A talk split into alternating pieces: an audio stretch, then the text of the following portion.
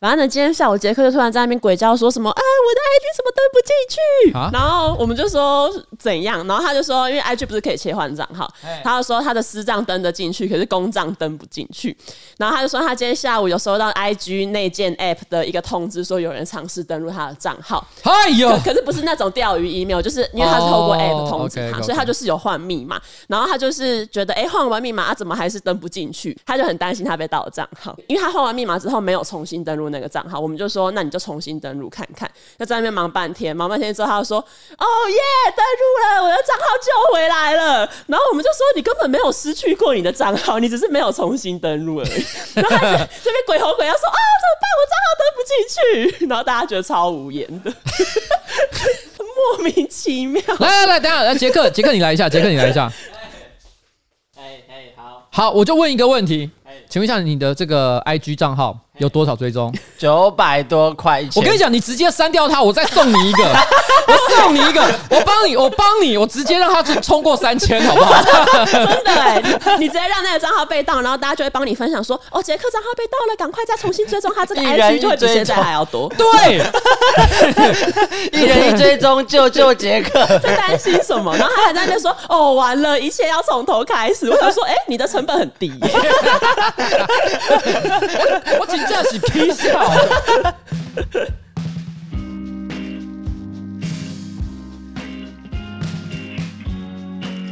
这个亮色应该没差吧？没没问题啊，不用担心，不用担心。I got it, I got this。哎，记忆卡有位置。哎，大家好，我是上班不要看的瓜吉，A.K.A 台北市议员邱威杰。今天我们要录制的是新资料夹 Number。Seventy three. Yes, yes, yes, yes. And the one besides me is my uh lovely and smart assistant. 蔡依林。Yes. 为什么变成外国人？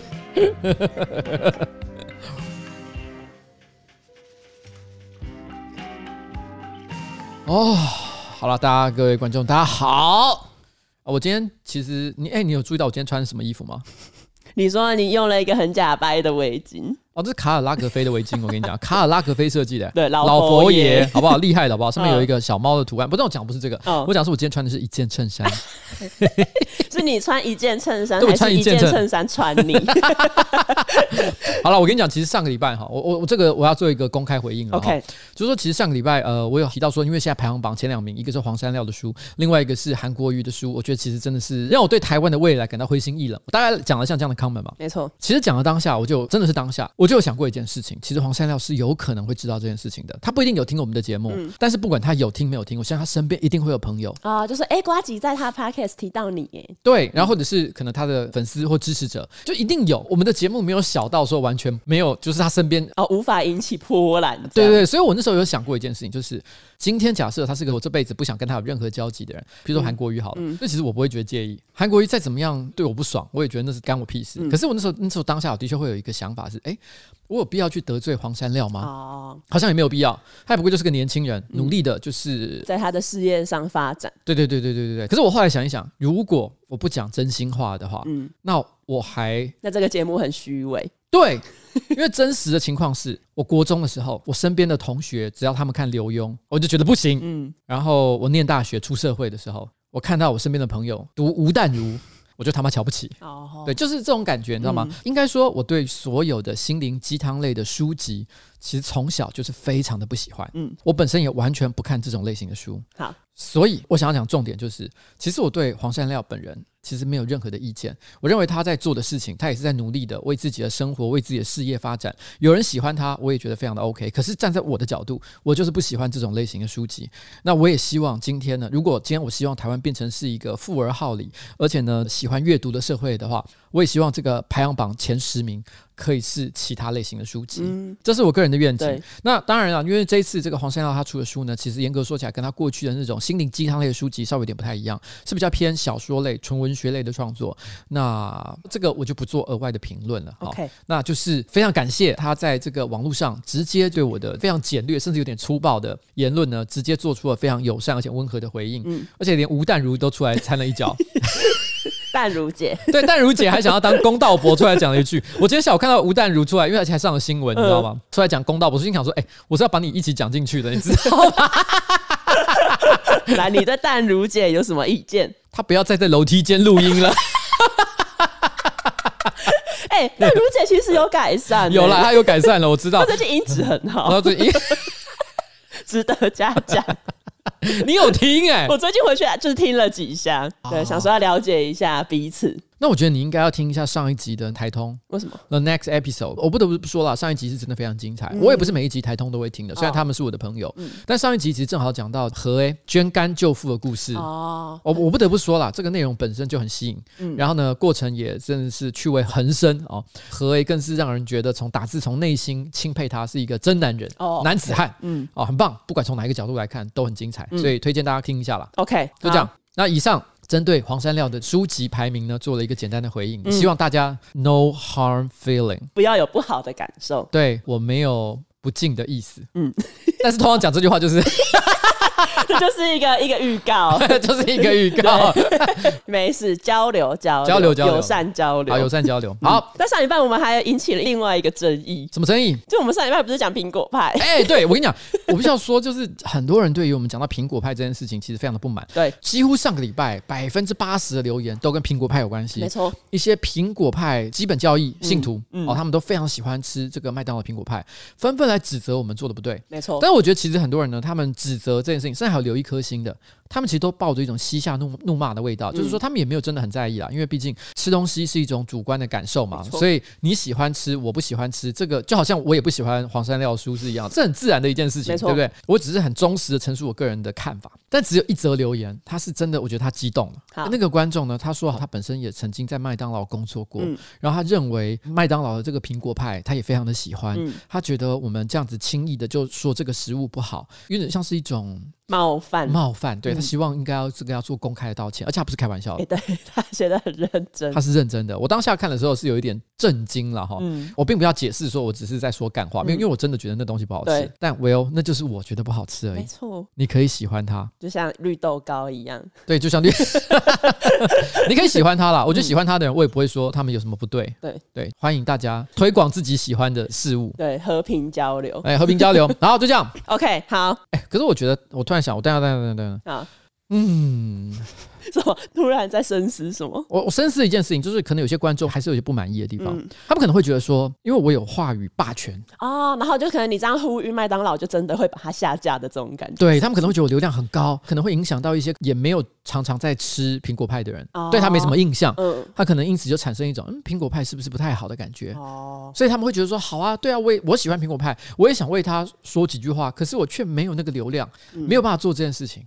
嗯 OK，我听到了这句话，我决定了哈，我个人的直播在未来的大概三集之内，我会尽量去找一些我身边的朋友，而且也都是些大流量的人物，嗯、我去问他们有没有人喜欢吃苹果派。哦，如果有人喜欢吃苹果派，嗯、我让他们在我的直播上为苹果派说几句好听的话。所以这算是一个大冒险。对，大冒险。嗯、其实事实上，我这个礼拜呢，直播就会来两个来宾，嗯、一个是李奕晨，另外一个是迪拉。颜色的迪拉，我会问他们喜不喜欢吃这个。OK，但这集上的时候直播已经结束了。对，那没关系啊，反正就是我我我会做，大家可以去看一下礼拜四。OK，他们觉得怎么样？我先讲，迪拉是一个美食家，台南出生，对，台南出生。可是我知道他也蛮喜欢吃垃圾食物的，因为他曾经跟我讲，他觉得下了班工作一整天之后，他觉得有个很疗愈的事情，就是去 ski 啊。哦，他说他最喜欢去 ski 啊，半夜的时候。点一个可乐饼，再加一杯可乐。哦，是哦。然后一个人在那边吃，觉得很乐色，但是又很疗愈。哦。你想想看，会在半夜下班之后，嗯，不是为了吃正餐，走进 ski 啊，只为了吃他的油炸的可乐饼，再加上一杯可乐。像这样的人，铁定是素食的爱好者。哦。所以这样的人，我相信绝对是很公平的看法。OK。那我们就来听听看他怎么说。这一集出来的时候，大家就可以去听我的直播，看看他们到底两个人怎么讲。OK。好，接下来进入上周星座运势。呃呃呃，怎么了？啊，星座运势啊！你干嘛？刚刚那是什么反应？我只是突然间有点紧张，因为今天没有什么好好准备。好了，继续。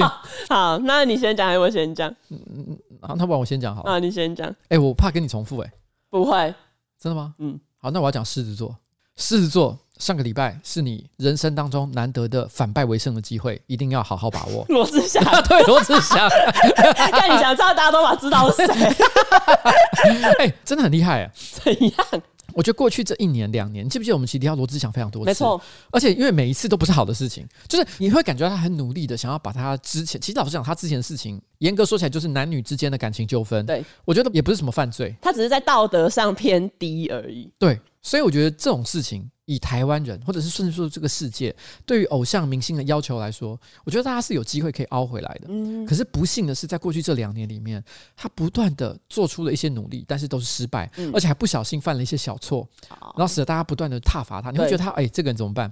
是不是真的要求掉了？嗯，但没想到这个上个礼拜他在花莲。跨年晚会的一场演出，而且那个演出呢，其实在这演出前还有一些风波。本来他应该是排在最前面的演出，嗯，这样子，但后来因为种种原因，最后呢就掉到了节目的最后，对，然后是在倒数之后，嗯，到底是好还是不好的意思，其实大家也搞不太清楚。对，其实我觉得应该不见得是好的意思，因为因为因为那时候大家倒数完了，嗯，你知道吗？大家有一种狂欢结束的感觉。啊，就可能流量会往下掉，对，大家觉得说我们该回家，他有点像是送大家散场的一个表演，OK，但没想到他精彩的演出，哇，现场好像我记得。呃，线上同时观看人数达到十一万人，没错，而且一片好评，嗯，大家都觉得他表现的怎么好像蛮好的，但我也不知道那个好评到底是网友故意要跟风，还是他们真的觉得好。不确定，但反正好评很多。对，好评很多，嗯、所以你突然间有一种感觉，就是他好像有机会要反败为胜。嗯，甚至于说，其实这几天还传出了消息，他即将要到美国接另外一波新的商演。哦，真的、哦。然后，所以你看到看到没有？这个时候突然之间他由黑再度翻红。我先讲一件事情哈，嗯、个人道德层面是否要谴责他，我觉得是另外一回事。他是不是一个好人，也不是我讨论的重点。但我认为，其实不管是古今中外，大家都对于有才华的人是。抱着比较宽容的立场哦，因为如果今天你是一个乐色，又只是很会打嘴炮，没有什么真的实际的表现的话，真的是会万劫不复啊。对啊，对啊。但是问题是，如果你今天真的表演是好的，大家其实还是会觉得有点可惜，嗯，不太希望你真的就消失在那个舞台之上。嗯，像比如说最近其实呃有一个美国的脱口秀演员，他叫做路易 C.K.，我非常的喜欢他。嗯，那他之前因为性骚扰的事件，所以导致他被所有的电视台封杀。本来以前他可能在 Netflix 啊或者 HBO 或者是一些其他的平台都有他的节目，可是全部啪一瞬之间。被封杀，他后来变成是说，他在过去这几年之间，他都只能够在一些比较中小型的一些表演场地讲单口喜剧，继续维持他个人的表演的能量。但没想到他今年就在最近这几个月，他推出了一个个人的专场表演节目，名字就叫 Sorry。哦，这 Sorry 其实很有趣，因为它本身是一个段子的名字，但是也好像在一个表态，就是说，我想跟过去这段时间的社会大众说一声抱歉。这个 Sorry 他一出，哇！震惊天下哦！因为大家突然发现他真的很有天才，嗯，整个这个节目表演真的很好。一瞬之间，这个社会又是一种哎，我们真的要让路易 C.K. 从此消失在这个社会上吗？嗯，突然万喜了，突然万喜了起来。所以我觉得其实有才华、付出努力真的是蛮重要的一件事情啊。嗯、好，以上狮子座。那我要讲的上周星座运势是射手座。等一下，我们已经连续三个礼拜都讲射手座了。对，那射手座是谁呢？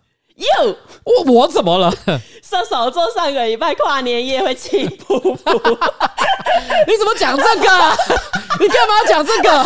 不要讲这个，不要讲这个。好了，可以了，你可以讲。你跨年的时候很生气。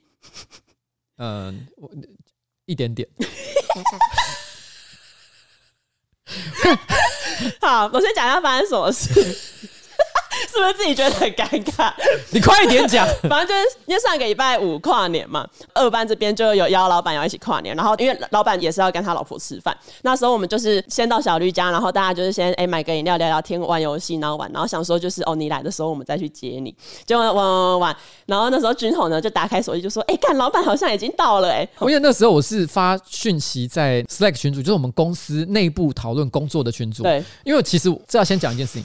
我其实没有任何一个人的手机，因为我不会私下联络任何一个员工，所以，所以我其实没有任何人一个人的手机，所以我要联络他们，我只有透过工作的群组。可是工作群组还是可以打电话。好，不不管，反正 在那个工作的群组里面，我就先问，我先讲一下，好，他们那个行事历，他们就写着就是什么某某街，嗯，一一五就他写的一一五，嗯，然后因为在 Google Calendar 上面，你直接点开来是会立刻跳到 Google Map，对，会导航，所以我就看到哦，所以是在某某街一百一十五号，我当下心里想说，哎呦。那我就直接先导航去那里再讲，嗯，然后我就坐了 Uber 到了那里。到那里之后，第一件困难的事情是因为那时候下着雨，嗯，但我找不到一百一十五号，没有任何一个地方的门牌是一一百一十五号，嗯，而且就算到了一百一十五号，它到底是一栋楼的，比如说一楼、二楼、三楼、四楼，我也不知道，他们都没写啊，所以我就只好在那边一直问说，我就在那群主问说，请问一下是几楼？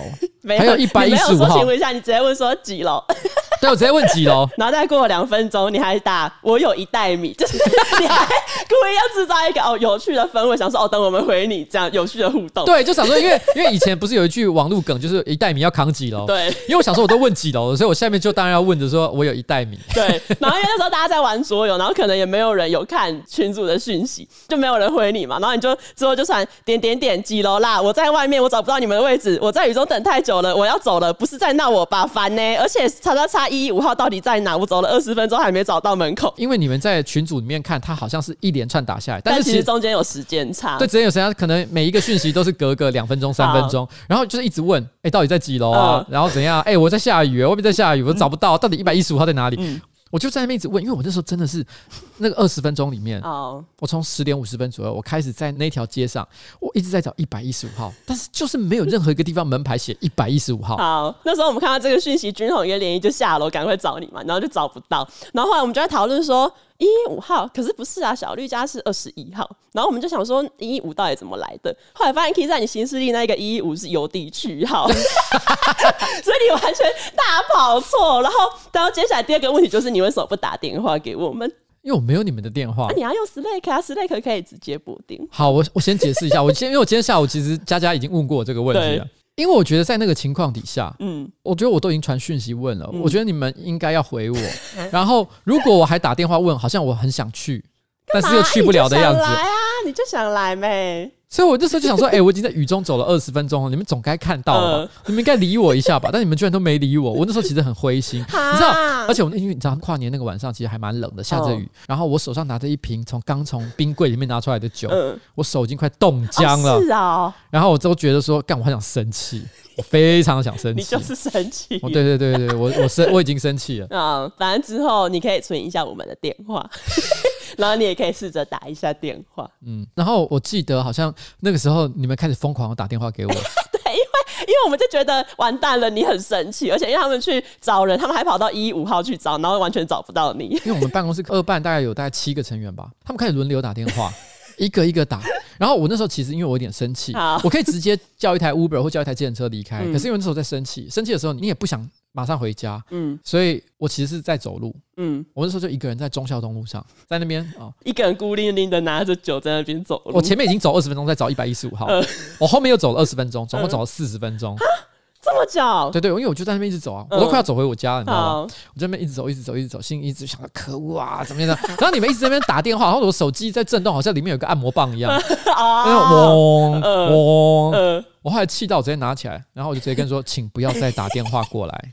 你知道那时候我们那边气氛超凝重的，哎，刚好是跨年前半个小时，然后大家就说怎么办？老板好像很生气，然后大家就超慌张。我记得我是讲什么？我说请不要再打电话过来。对，我已经不会过去了。对，然后你就说什么？以往的跨年我都是跟我老婆过，今年我也不打算破例。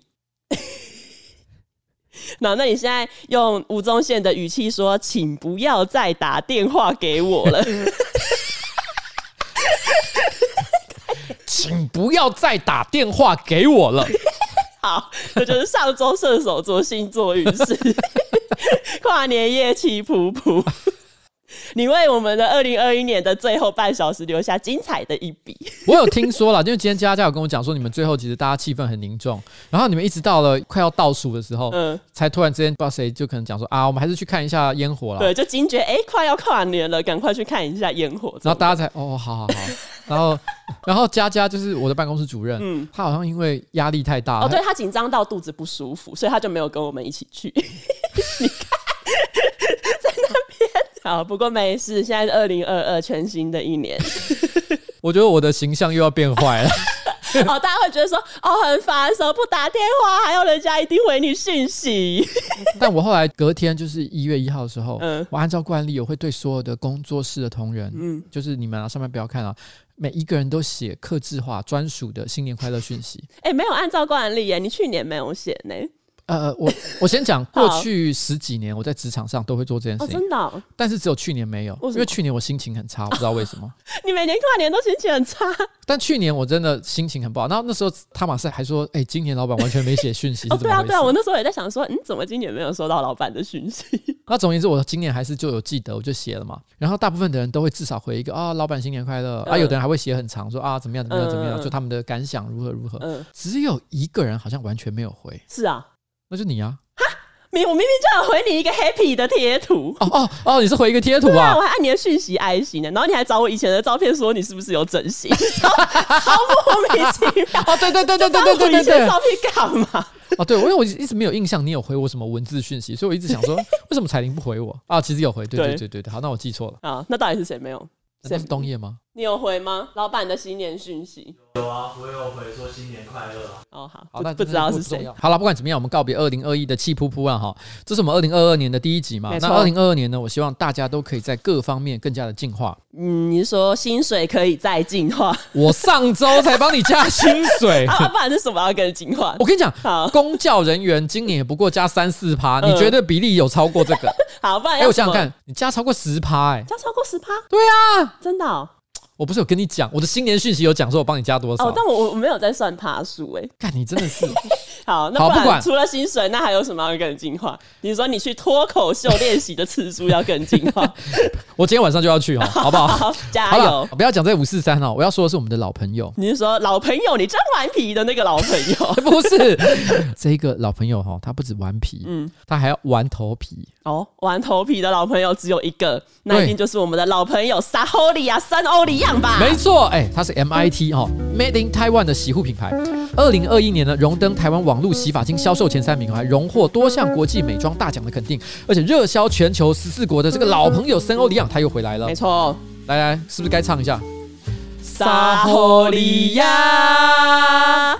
新的一年，他们又进化，再进化，这次推出了直净化咖啡因系列，严选德国百年大厂的咖啡因，再加上天然植萃生态，强健发根，滋养头皮，让发丝强韧不易断裂。全系列产品零系零、无酒精、无人工色素，更选用植萃助泡成分，温和不刺激，可以放心使用。哎，不止脸皮要保养，头皮也要保养。这一次萨霍利亚森欧里漾的植净化咖啡因系列，包含三个产品。头皮洗前净化液、丰盈健发洗发精跟养发液，保养头发三步骤，让你的头皮也可以做 SPA 啦。哎，这次你有试用吗？我当然有试用，而且我跟你讲一件很神奇的事情。就是因为我们上一次业配萨霍利亚，那时候不是三冠王嘛，然后那时候用的不是说哦头发很滋润，不会变得很毛躁，我就一直用用用。然后前一阵子因为冬天可能很冷，有一天我的头就超级痒，爆炸痒，狂抓都还是很痒，然后还一直狂掉头皮屑。我想说到底怎样？那一天晚上我就决定，哎，不要用三冠王，我改用萨霍利亚的那个抗屑止痒洗发精。就用完之后我的头就完全不痒，然后也不会掉屑。然后就很神奇，可是因为用了那一个之后，可能它的滋润成分没有三冠王这么好，所以我就搭配萨霍利亚的护发，就一直用用到前一阵子。前几天不是这个新的植净化咖啡因产品寄来嘛，然后我就照它的步骤，就是洗前、洗的时候，然后洗完之后都做了那一个保养。我用那个洗前的净化液用完之后冲水，冲完就觉得哎、欸，头发变得很柔顺。后来呢，洗发精洗完发现也没有以前这么毛躁，所以我这一次就没有用护发。洗完之后，我再照它的步骤保养，然后吹完头发就是发现哎、欸，很蓬松，而且重点是它的气味是那种果皮的气味，所以在使用的过程中你会觉得自己像一颗橘子一样，用的感觉也很清爽很柔顺。你是说你现在变成一颗大橘子？可是它的果皮味道真的很重，所以你的头皮已经完全是森欧一样的形状了。哎、欸，没错，对，希望用他们这个 SPA 系列之后呢，我的头皮可以变得越来越健康，不会再突然在冬天大爆痒。好了，那如果有头皮敏弱哈、稀疏法，然后呢头发脆弱易断、产后落发的困扰，赶快就使用我们的植净化咖啡因系列。那如果你重视完整的头皮养护，推荐完整使用净化液、洗发液跟养护液三个步骤。如果想要来个懒人保养，或者你头发比较短，那可以只使用洗发精跟养发液这两个步骤。今天针对这两种组合呢，都有帮大家争取到一百五十元的折扣码哦。即日起哈到三月六号，官网结账输入专属折扣码 F R O G G Y 一五零 Froggy 一五零就可以享有一百五十块钱的优惠。新的一年头发丰盈，整个人看起来气色精神更加分，也不担心形象走中。那这个网络买了呢，直接帮你店到店或者是送到家，超级方便。谢谢萨霍利亚森欧里漾，耶，萨霍利亚。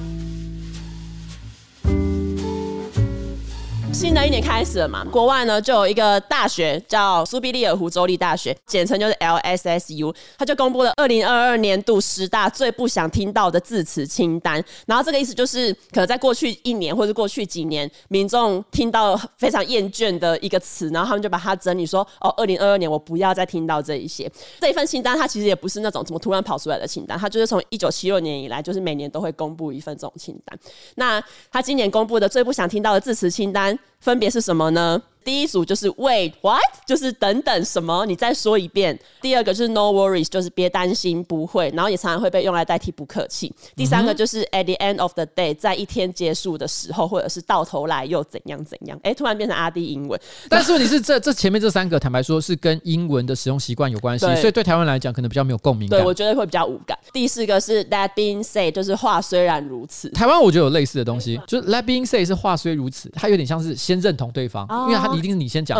但他接下来是要反驳他，所以其实，在台湾类似的用法就是我没有冒犯的意思，但他其实就是要冒犯。呃，就是他，我先承认说，哦，对，你说的没错啊，不过哈，我这边哈，对，觉得怎样怎样，对，这句也也是一样，你说的也没错，但其实你听到这句就知道啊，不妙，一定要被反驳了。对对对，烦死了，烦！你要不要直接讲？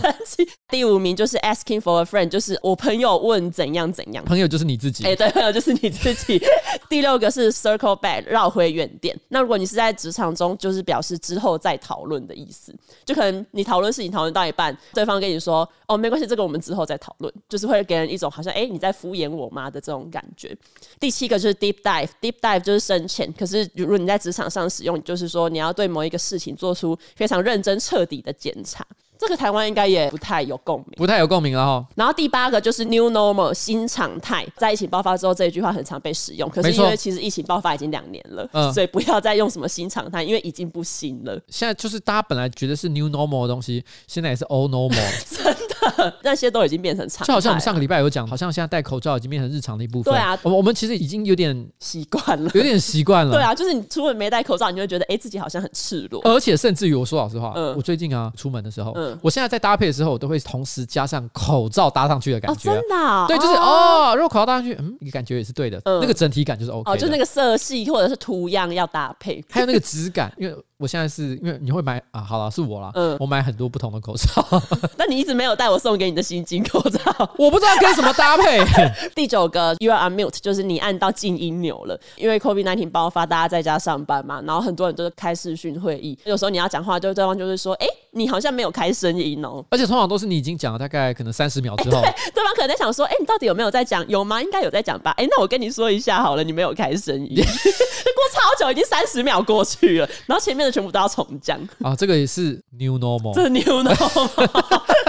二零二二年，大家记得打开声音。然后第十个就是。供应链，因为他说在二零二一年末，很多比如说民生物资短缺，通常原因就哦供应链问题。这个报告里面就是说，没有准时送达的事物，都会用供应链来当做代罪羔羊的感觉。我觉得在台湾有类似的情况，比如像前阵子大家觉得想打疫苗打不到的时候，就会讲缺货，国际缺货。嗯，我觉得这也是事实啊。就像他们讲供应链问题，也是真的可能有供应链上的问题，但大家就是会有一种，为什么每次都讲这件事？只要听到这句话，我就要接受这个答案吗？嗯，大家其实就会内心会有一点点小小的不悦了。哎，对，我。讲这个在台湾也是会有类似的情况，嗯，不过我觉得今天讲到说这种大家不喜欢的常用语，在台湾我觉得也有很多可能大家比较有共鸣感的一些话吧，嗯，譬如说像是水逆。哦，我每次看到水逆我就会生气，我也是哎，欸，就感觉你好像把所有的不顺自己做错的事情全部都推给水逆，而且对，而且我我到现在还搞不懂水逆的逻辑，好像一年有很长的时间都是水逆，好像 always 整年都在水逆，对，总是一天到晚有人说哎，欸，现在是水逆，现在是水逆，啊，水逆是什么意思？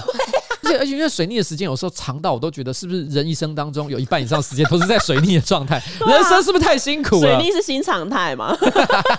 所以我也不喜欢水逆，我也不喜欢水逆，因为感觉好像你找到一个理由来推脱事情。对，那还有一个我很不喜欢的，什么？不排除武统台湾哦，你知道吗？这我已经听二十年了，我快发疯了。有吗？对，我心想说不要再讲了，到底要统什么？而且你知道吗？因为中国有一个常见的说法，嗯，就是说我们不排除武统台湾，但是我们不会做第一个开枪的人。人啊，不然那你是要怎样？对啊，这倒也你没有要第一个开枪啊，你又不排除武统台湾，难道是要我开枪的意思吗？难道我自己杀自己吗？对，不要再讲这个了，浪费大家的时间。而且最常看到伴随着的一个说法就是什么？哦，习近平想要在下台之前赶快做一些事情，然后预期可能在二零二二年会发动大波的军事攻击什么的。不要再讲了，我听这个听二十几年了。Oh my god！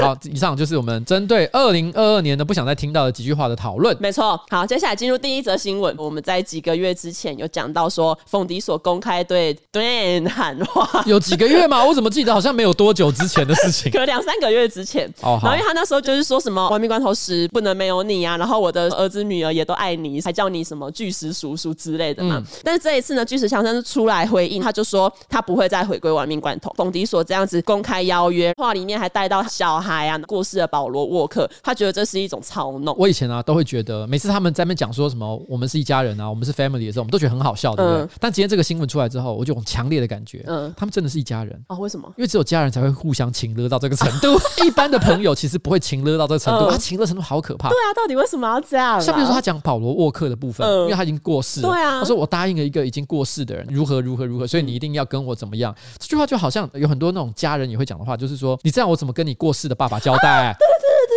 啊！我爸爸有要你交代什么吗？谁、啊、知道啊？我跟你讲，如果我是巨石强森的话，嗯、我就会直接跟冯迪所说：“嗯、你给我去死。”你知道为什么吗？为什么？因为如果冯迪索真的死了，嗯，他就可以亲自去跟保罗沃克讲，跟他交代说：“不好意思，我不应该答应你叫巨石强森来跟我们一起拍片的，你自己给我去天堂或者是阴间交代一下，你到底为什么要答应这么无聊的事情？不要一天到晚就是拿一些死掉的人来情人。对对，而且那是你答应保罗沃克，是我答应保罗沃克吗？对啊，我没有答应保罗沃克啊，我干嘛跟他交代？我觉得冯迪索真的是就是恐怖情人哦，对对对对，恐怖情人，他们会把很多根本不是理所当然的事情当成。是理所当然，觉得你应该要照做。我在国外论坛看网友讨论，然后我发现有两个点是我以前没有发现的。之前冯迪索在发那一篇 IG 文的时候，他对巨石强森的喊话，一开头他就称呼巨石强森为 My Little Brother Dwayne。国外的人就说，明明跟你在同一出电影里面都担任很重要的角色，可是我居然要被你叫什么 Little Brother，我一定觉得超烦。对啊，谁想要被叫 Little Brother？我相信其实一般人都可以认同，冯迪索的确是一个巨星，没错。但是巨石强森也是，嗯，其实他们两个人之间要真的分出一个高下是有点困难。对啊，为什么我要被你叫 little brother？好像就是哦，我比你小，我是你 say 喊内的这种感觉。然后我发现第二个点，因为冯迪索当初是在 IG po 这一个文，他发了那一个配图，那张图就是他跟巨石强森面对面，然后冯迪索故意把他自己拉的比巨石强森还要宽。哎，我我其实刚刚正想要讲这件事情，就是说我印象中冯迪索是没有比巨石强森大只的。我不知道，以 size 来讲，我觉得他们应该是没有比较大只，所以叫人家 little brother。其实是蛮奇怪的，因为第一个辈分就不要谈了，嗯、但是我是体型的大小其实也是有差。结果你刚刚看那个照片，哎、欸，这个大家可能看不到，但是 我们可以放在留言区或配图。冯迪所很明显的用 P 图的方式把自己拉的比较大只，而且这个超拙劣，我之前完全没有发现。哎、欸，他是。我跟你讲，我刚刚本来在讲恐怖情人的时候，嗯、我本来不是在讲恐怖情人，我本来想说那种很还还单的那种女朋友，不过、嗯、我还讲就是有性别歧视，嗯、我就不想这样讲，哦、所以我想说，因为男生也有可能这样，嗯、所以我就说，嗯，就恐怖情人这样。嗯、但是后来我刚刚看到 P 图这件事情，我不得不说，他这就是那种。网美行径，对，就是出去玩，然后故意把自己修的很瘦，然后朋友的就完全不修，这样。对，欸、他，我现在在讲的事情不是说只有女生会做这件事情，嗯、因为现在很明显看起来就是有个男的，而且肌肉很大男的，好莱坞巨星，好莱坞巨星会做这种事情。但我用一个就大家可能会比较能够接受、比较通俗讲，就是他非常的 bitch，对啊，他超 bitch，他超 bitch 的。明明网络上找得到原图，然后就硬要把自己拉成跟后片一样，对难怪巨石强森这么不喜欢他。下一则新闻，最最近英国的安德鲁王子有深陷一个丑闻。这件事情其实要追溯到二零一五年，美国有一位女生叫朱福蕾。其实我一直会觉得念起来很像舒服。对，我我刚刚一直想说很像甜点的名字。但但它是一个悲惨的事情，它是一个悲惨的事情。这个朱福雷呢，他就是说，二零零一年他那时候才十七岁，可是他因为透过一个华尔街富商叫爱泼斯坦的人，被迫先后三次与安德鲁王子发生性关系。当初他出来指控的时候，白金汉宫其实是全盘否认，就是说哦，安德鲁王子没有做这件事情。嗯，这件事情一直到最近，就是二零二一年的时候，朱福雷他才在美国的地方法院向安德鲁王子提起诉讼。那这件事情其实中间有跨过很多年，就是从二零一五年到二零二一年中间还有发生一些事情，比如说二零一九年，因为二零零一九年的时候，这个丑闻已经爆出来了。然后那时安德鲁王子他就是有上 BBC 的一个节目回应这一些指控，因为那个主持人就说朱福雷有曾经指控安德鲁王子曾经跟他一起待在夜店里面跳舞，而且安德鲁王子不停的流汗，朱福雷觉得很恶心。可是朱福雷因为他知道自己一定要让这一个王子开心，所以他就也没有反抗嘛。主持人就说他觉得朱福雷这一个指控非常的具体，然后他就请安德鲁王子回答。安德鲁王子的回答就是说，哦、那个应该不是我，因为我不流汗，因为我之前在福克兰群岛战争的时候有受过伤，所以从那个时候我就不能流汗。那个时候这个访问出来，然后网友就是有上网找到安德鲁王子有流汗的照片呢、啊，嗯，大家就想说，哎、欸，安德鲁王子是不是过得太好啦？连你要说谎都编了一个很容易被识破的谎言。因为我真的有听过类似无汗症的问题，嗯、但因为无汗就通常也表示说你的散热功能是失常的，对，所以你的日常生活也也应该会受到很大的影响。嗯，反正就是因为安德鲁王子当初说过这一件事情，然后因为这个诉讼是最近才开始在打嘛，那上周这个朱福雷的律师他就有出来说，希望可以请安德鲁王子提供他不能流汗的这个证明。嗯、哦，所以这件事情还在进行。其实我觉得是这样，就是说，因为这个女生十七岁，透过一个叫爱泼斯坦的富豪，嗯，帮他媒介这个色情的服务。那因为这个爱泼斯坦后来被证实，他的确有在帮一些名人做色情媒介的服务，没错。所以这件事情的可信度因此我觉得算是有增加了不少。嗯，但是因为毕竟这个女生她其实是有呃，我我不知道细节了哈。嗯、但如果她不是因为被受到什么暴力的胁迫，她是单纯自己主动去跟爱泼斯坦说他可以提供像这样的服务，嗯、并且没和去跟安德鲁王子做了这件事情了的话，嗯、那我觉得他们之间应该可以算是一个合意的行为。哦 okay、只不过关键是在于说，因为他当时只有十七岁，嗯，就是我想就是未成年的一个情况，所以不管你是不是当时是有合意的情况哦，其实也被视之为因为你的呃你未成年，所以你可能为自己个人所做的决定不算是。有完全的行为能力，嗯，我相信各国法律虽然可能各有不同，但仍然不会被认为是一件可以被允许的事情。没错，所以这个是安德鲁王子可能真的是要受到很大的一个谴责。如果这件事情属实的话，嗯，然后因为就是安德鲁王子这个新闻，他就是当然也在国外被广泛的讨论嘛。就有一个网友说，会不会安德鲁王子想要说的是他没有人类的皮肤？然后就另外网友会说，难道你是说他是蜥蜴人？哎、欸，他如果这个时候坦白承认，大暴动、欸，大暴动，他说他，他为了证明自己的清白，他就直接在那个法庭上发疯，把自己的脸皮撕下来说：“ 他妈，我蜥蜴人，你讲我流汗，我他妈就不会流汗。”而且他还当场把其他人那个扯下水。他说：“Facebook 马克他也蜥蜴人啊、哦，直接全部都供出来。”Amazon 的那个什么哈，贝佐斯他也蜥蜴人啊，干他们都是啊，他说干，为什么只有我被这样供出来？对。这不公平啊！对，因为刚刚不是有讲到他就是透过那一个色情媒介爱泼斯坦嘛，然后关于爱泼斯坦，其实他二零一九年的时候他在曼哈顿的监狱里面死亡，官方说法说是自杀，不过有一些人猜测说他可能是被谋杀，因为他死亡的那一天本来有那种定时的巡逻，可是那一天的定时巡逻没有去，他刚好就是在那一段时间里面过世，算是一个阴谋论啦，不知道这个到底真相是怎么样，但的确有些奇人疑窦的地方。没错，那关于爱泼斯坦，他其实就是拥有一架私人飞机，然后那一架私人飞机。每年有长达六百小时的飞行时间，而且通常都是跟他招待的客人一起搭乘。也有一个记录说，是二零零二年九月的时候，爱泼斯坦呢跟比尔·克林顿，就是克林顿前总统，还有凯文·史贝西，就是 之前因为猥亵那个青少年之后也淡出荧光幕的《纸牌屋》的主角，爱泼斯坦曾经有跟这两个人一起搭这一架私人飞机前往非洲。根据飞行记录说，比尔·克林顿他搭这一架飞机的次数总共有二十六次。那因为比尔·克林顿他之前曾经因为性侵未成年少女被指控跟定罪嘛，就有媒体就是说。说爱泼斯坦的这一架私人飞机是萝莉塔航班，这个东西看起来可信度就越来越高了。因为凯文·史贝西还有克林顿，他们都是因为性丑闻，没错，然后呢才因此坠落神坛。没错，虽然凯文·史贝西不是跟萝莉塔，对，不是跟萝莉塔，他是跟正太，对 对，这是另外一个情况。但总而言之，就是这两个人私德上都受到一些抨击，嗯，使得这整件事情让人觉得好像真的不是空穴来风。没错，我想如果这件事情属实，而且也跟蜥蜴人无关的话，那安德鲁王子哈，嗯，他可以。对朱福雷唱一首歌，嗯、什么歌？你哭着对我说，童话里都是骗人的 哦，我不可能是你的王子。童话里真的都是骗人的，现实中王子可能会对未成年少女做出可怕的事。你跟他真的发生了关系，也不会因此使你变成公主。没错，是不是听起来有点难过？对，希望案件可以水落石出啦。嗯，下一则新闻就是上个礼拜非常多人在讨论的一个跟平板有关系的新闻。因为今年六月，新北市有一名妇人，她跟姐妹淘去综合好市多逛街，然后可能逛一逛，就看到哎，有一台平板，她很喜欢，她就忍不住借姐妹淘的信用卡刷了。一台平板，可是她怕带回家可能会被老公骂，说什么哦，你怎么这么浪费钱啊什么的。她想说，嗯，好，那我干脆就是假装我捡到遗失物，然后我拿去警察局，因为如果按照那个规定，就是半年如果都没有人来领，半年之后捡到的人就可以把它领走嘛。嗯，他说是好，那我就拿去警察局说我在路上捡到这个。结果呢，那时候承办的员警就看到这一个平板，他觉得哎。欸怎么有这么全新的平板被捡来？他就把平板占为己有，然后之后造假公文说：“哦，平板电脑已经有物归原主。”对，已经物归原主。然后还发公文通知那一个富人说：“平板已经物归原主了。”可是这个妇人就觉得很奇怪，因为什么物归原主啊？我就是原主，但是我没有拿到平板。富人之后打电话给这一个承办远景的警察同事，这个警察才发现，哎，事情怪怪的，整件事情才水落石出。哎，我我是我真的要再三强调，就是其实我们觉得。百分之九十九点九的远景工作认真、负责、勤劳，但我们最近这两三个月好像很常讲到跟警察有关的新闻，比如说偷牛排啊。但但我就想，这都是特例啦，OK，他是特例才会被讲出来，才会被爆出来。对对对，这这必须要讲一件事情，我我个人的一个揣测，嗯，为什么他会做这件事情？嗯、我觉得除了贪念之外，可能还有一个很重要的原因就是。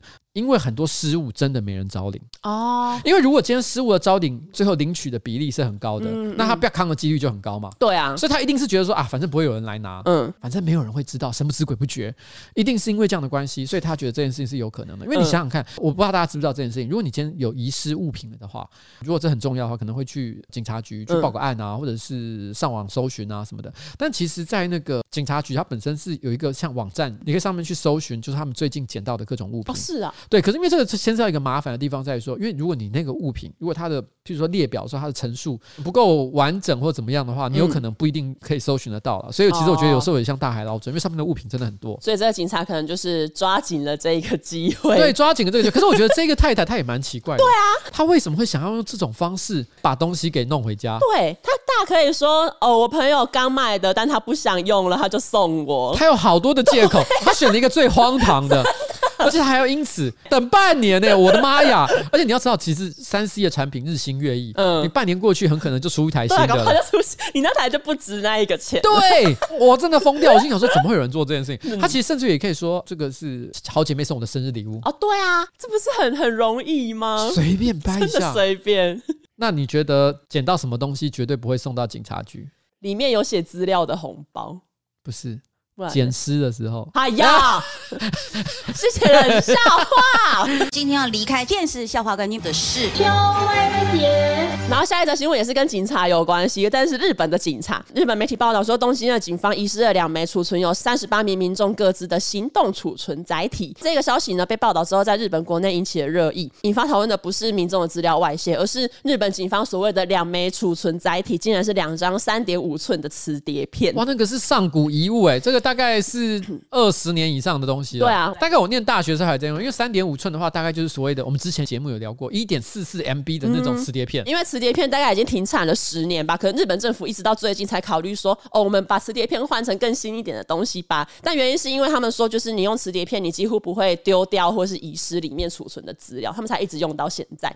怎么可能？对啊，我就想说，那现在不就是遗失了吗？不是，而且有一个重点是，嗯，管你是哪一种磁碟，都有可能会遗失。资料了好不好？嗯东西都是会坏的，对啊，你可能因为潮湿，可能因为被磁力啊、对磁力，以前就就会说什么磁碟片不要靠近磁铁，啊，对你可能各种原因，它突然之间其实就会坏掉。嗯，但我觉得后来这个新闻上面有讲啊，它里面其实大概唯一的好处就是，就算这个资料遗失了，嗯，因为没有人有读取的设备，哦、所以保证了这个资料的安全。没错，而且这代表日本警察局的电脑还是那一种很旧的电脑耶。哎，我觉得蛮震惊的，因为今天假设是发生在台北市，嗯，如果有警察局调了一个资料，然后是什么三点五寸的磁碟片，嗯，我觉得我们大家会发疯哎、欸，我们直接就骂了，说你到现在还没更新你的设备，以为穿越，对，因为后来日本警察就有说，虽然索尼二零一一年已经停止生产磁碟片，可是因为磁碟片可以重复使用，所以日本才会到现在还仍然有大量的磁碟片可以用。不过日本政府已经决定要淘汰这一些，他们预计是在二零二六年之前，还要到二零二六年 完成他们数位转型。他们会不会到二零二六年的时候说，哦，我们已经不用磁碟片了，我们改用烧光碟？这已经完全没有要进入到再更文明的这一步。二零二六年的时候，我相信储存媒介搞不好还又出了更多新的科技，对，更加可靠，更加好用，然后容量也更大。日本加油，只能说加油。下一则新闻呢？其实也跟麦当劳有关系。哎，我们最近还蛮常讲到麦当劳。对，不过 麦当劳是不是应该来找我们业配一下？真的，这个新闻就是在讲意大利罗马的卡拉卡拉浴场，它是一个西元三世纪就盖的一个浴场，它其实也是罗马帝国留下来最宏伟、保存最完好的浴场。那这个麦当劳有什么关系呢？就是因为最近几年麦当劳呢，他们积极的想要在意大利展店，所以他们就是选择说，哎，我们要在卡拉卡拉浴场开一间新的麦当劳分店。因为这几年前的计划，然后那个时候意大利的文化部跟市议会，他们就是基于一些商业利益，他们就说好，那麦当劳可以在卡拉卡拉浴场开分店，所以那时候麦当劳就开始在那边盖德莱素的车道。可是因为二零一九年在罗马市长的干涉，然后媒体也大幅报道，因为这样报道，民众会有很多反弹嘛，就是说哦，我们伟大的古迹，然后你在那边给我盖麦当劳。那时候，意大利的文化部就有改变立场，一直到前几天，意大利的行政法院他才有明确的禁止说，禁止麦当劳继续在卡拉卡拉浴场开放。但我觉得这件事情，如果假设我是当地的市议员的话，嗯、其实我不会反对麦当劳在那边开店。嗯、你你只有两种情况，因为我不知道那个古迹的保存的情况，嗯，啊，算古迹嘛，对不对？古迹，他们想要怎么做它的活化跟使用？哦、如果他希望他有部分拿来作为商业区域，那我觉得那商业区域就是看他要承租给谁。你你现在不租给麦当劳，你也会租给其他人的情况之下，嗯、你为什么觉得麦当劳不可以？哦、你你要找一个好的理由。嗯、如果你觉得麦当劳，譬如说它的招牌很丑，然后呢，它一般的设置的这些布置，你觉得觉得是风格是比较不古色古香的，嗯、这个是可讨论的啊。你可以看到，比如说 Starbucks 或者是很多的这个素食店，或甚至于呃便利商店，嗯、像你有没有看过 Seven Eleven 在大道城那边，他们开一个特别的店，对对对对对，故意就是做的比较符合大道城的风格、嗯、啊，古色古香的感觉。嗯、然后 Starbucks 在很多地方有一些比较特色的装潢，我觉得这件事情是可以沟通。那如果说今天麦当劳提供最有利的条件，嗯，然后只因为他是麦当劳不愿意承租给他，哦、我会觉得有一点奇怪。那好，那换谁来你可以接受？卖披萨可以吗？哦、卖披萨比较。好吗？嗯、也许啦，可能对意大利人来讲，他们会觉得说这个比较有 意大利的风格，对，好不好？可是我觉得这个是真的是可讨论的。Oh. 我我举个例子来说好了，如果说他们觉得我就是不要连锁店家进到这里来，嗯、我希望这里的古迹保存它比较具备一种还原当时的气氛。譬如说，假设它今天是一个眷村的保留场地，然后你在那边吃大卤面，嗯，可以符合那个年代氛围的东西。对，如果你是有这个目的的话，那我觉得是 OK 了。嗯、我我可以理解这个想法。嗯，哦，我我的概念了。嗯，但是你有看过一部漫画叫《罗马浴场》吗？有，你看了？嗯，那你觉得好看吗？不错啊，我觉得蛮幽默的，蛮幽默，对不对？他罗马浴场，它是一个日本人画的漫画，它就是强调说这个古罗马人时空穿越，会来到现代日本的一些地方。对，然后他突然发现，因为现代的浴场设置跟文化跟当年是不太一样，因为日本人现在也很喜欢泡温泉，啊，以前古罗马人也很喜欢在浴场里面泡澡，所以他们两边文化有些共通之处。可是他们从古代穿越到现代，看到一些新的设施的时候呢，会激发一些灵感，把它带回到过去，对，然后把它重建它。嗯，所以我那时候心里就想。如果今天罗马浴场的主角，嗯，他穿越来到卡拉卡拉的现代，嗯，然后看到了麦当劳，会发生什么事情？他会在那里吃到苹果派，哦，然后他会回到过去，呃，阻止现代人发明苹果派。他看到如果有人想要把苹果做成什么馅料，还想要用一些饼把它包起来，他就会说不要不要不要，千万不要，这东西真的不能吃。对，这样都不是这样做，不是这样做。哎，那他如果到现代的麦当劳吃到蛋卷冰淇淋，然后他会说：现在我有冰淇淋。我很喜欢冰淇淋。我其实有想到，就是要如何说服现在的意大利罗马，说服他们说要在这边开麦当劳。他可以用凯撒大帝的一句名言，因为凯撒大帝不是有一句名言叫做 “I came, I saw, I conquer”，就是我来，我见，我征服嘛。那麦当劳只要提案的时候，把它改成 “I came, I saw, I'm loving it”。他们就想说：“哦，对，就是用我们，哎，还蛮好的。对啊，我们伟大的凯撒大帝。I can, I saw, I'm loving, I'm loving。刚好完美结合，搞不好这张提案就会过。哦，参考一下意大利。好，参意大利人可以参考一下。那个时候，罗马浴场里面有提供拔腋毛的服务，就除了刮那个身上的垢之外，还有另外一个服务是会帮客人拔腋毛。我在找资料的时候，我就找到，因为以前古罗马的时期，因为科技不够发达，所以美容师可能就是用比较粗暴的手法，就直接这样子拔下来。那这样拔，因为当然会很痛啊，然后客人就会尖叫，所以那些美容师呢，他们就突发奇想，想说，哎，生意很冷清的时候，我自己就在那边尖叫，然后大家就会以为，哦，我的生意很好，然后就会想要来给我拔腋毛。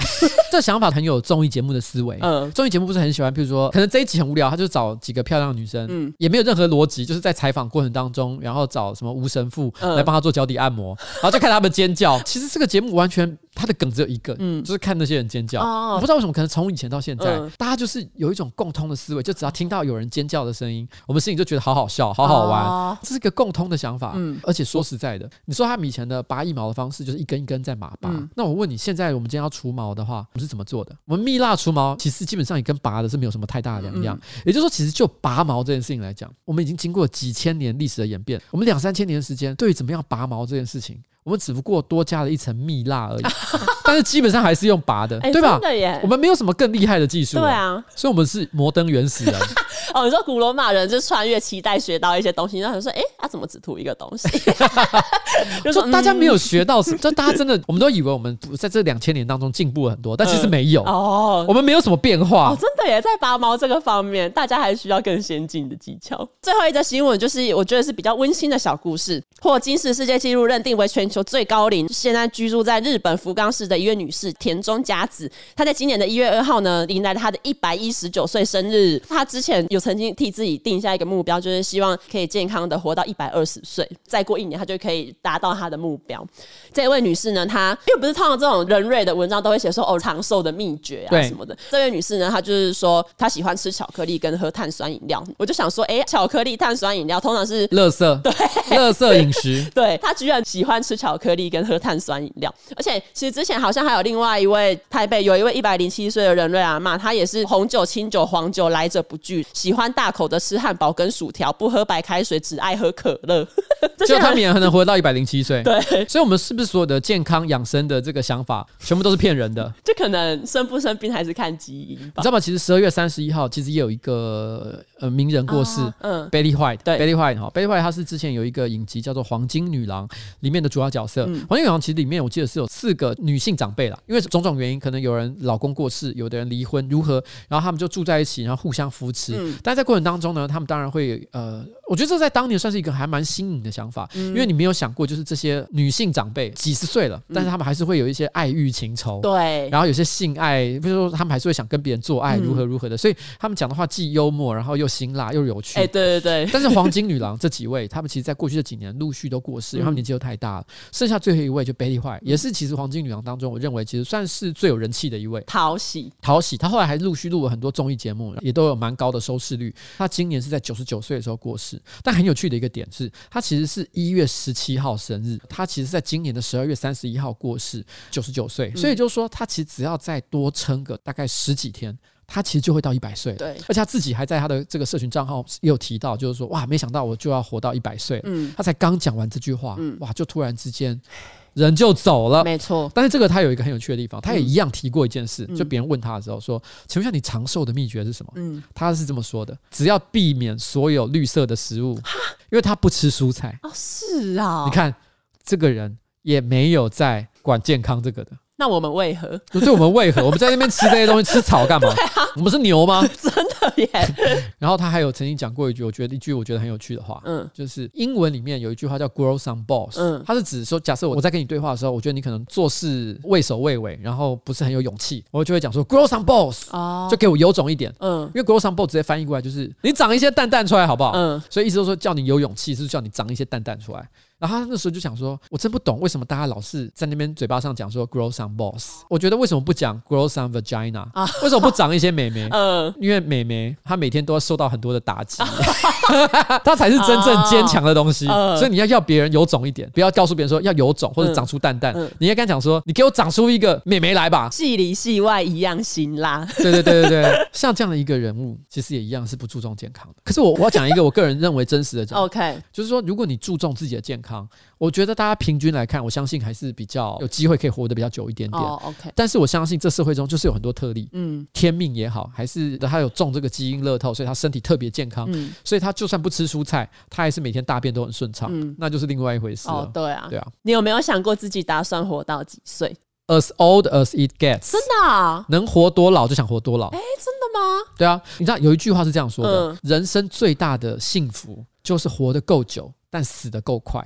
哦，我觉得这句话说的非常好，就是不要被疾病拖累个五年，多活那五年也没有什么意义。因为前几天其实，在气味研究室那边，其实他们就提到说，他们有一个朋友突然之间脑溢血的过世，而且其实还可能才四四五十岁而已，就还蛮年轻的一个状况，嗯，所以他们就觉得很遗憾，说啊，突然走在路上脑溢血就死掉，好恐怖哦。嗯，我所以就讲，其实我觉得这是最理想的死亡方法。嗯就是你突然之间就是哎、欸、一个不舒服倒在地上，然后直接就走了。嗯，你要忍受的痛苦很短暂。哦，对啊。然后你也没拖累到你的家人跟亲友。嗯、哇，这多好的一件事情啊！嗯、当然了，我觉得四五十岁死的实在太惨了，所以我觉得理想上是，譬如说我活到了九十岁，然后突然之间脑溢血，啪，然后死掉。嗯，就是一瞬间的事情，而不是被慢性病。对，我觉得这真的就是人生当中最棒的一件事情。我国高中的时候，我还蛮确定自己只想活到六十二岁。为什么是这么精确的六十二岁这个数字？就是一个感觉，就是感觉六十二岁刚好是在一个你会开始有一些慢性疾病爆发的之前，然后你在六十二岁前可能也过完了丰富的一生，那这就是一个最刚好的点。我现在不这么觉得啊，只是我以前这么觉得。太莫名了，就是国高中莫名的，就是对自己的死亡很有想法。你要知道，你自己随便 Google 一下，现在很多六十二岁的名人还是活跳跳，做很多事情，好不好？好像是哎、欸，可能是因为十年前蔡英文几岁了。随便乱举一个别人干嘛？安德鲁王子六十一岁还在开庭，我不要像他那样。好了，反正我觉得哈，二零二二年的这个开始哈，希望大家都可以这个长命百岁了，嗯、活得长长久久。然后呢，死得其所，嗯、好不好？哎、欸，死得其所是一个好的说法吗？欸、好像不是、欸，好像不是，是不是？好了，不管了哈，跟大家说拜拜了。好，好了，拜拜，拜拜。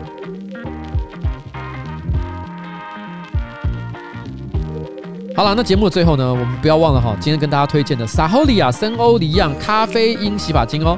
这个如果有头皮敏弱哈、稀疏发，然后那个头发脆弱易断，然后产后弱发等困扰，我们都有推荐。那只要官网结账输入 F R O G G Y 一五零 Froggy 一五零，就可以享有一百五十块钱的折扣优惠，赶紧就给它买起来。另外，Momo 台湾虾皮、马来西亚虾皮也都有限时优惠哦。更多的资讯请见我们的资讯栏说明。耶。啊，怎样？我要去讲 open mic 了，加油！我还要写一下脚本，还没写好，赶紧去！拜拜，拜拜。